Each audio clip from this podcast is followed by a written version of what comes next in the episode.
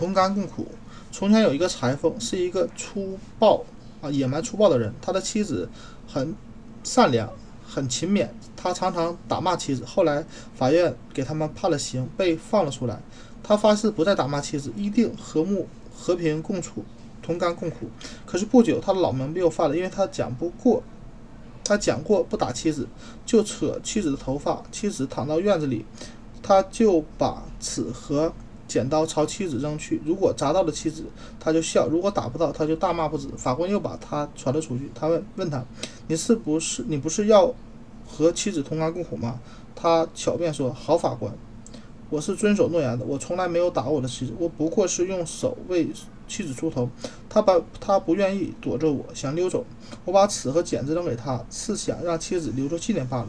我们是同甘共苦的，每逢我打中他，就是我的快乐，他的痛苦；如果我打不中他，就是他的幸运，我的痛苦。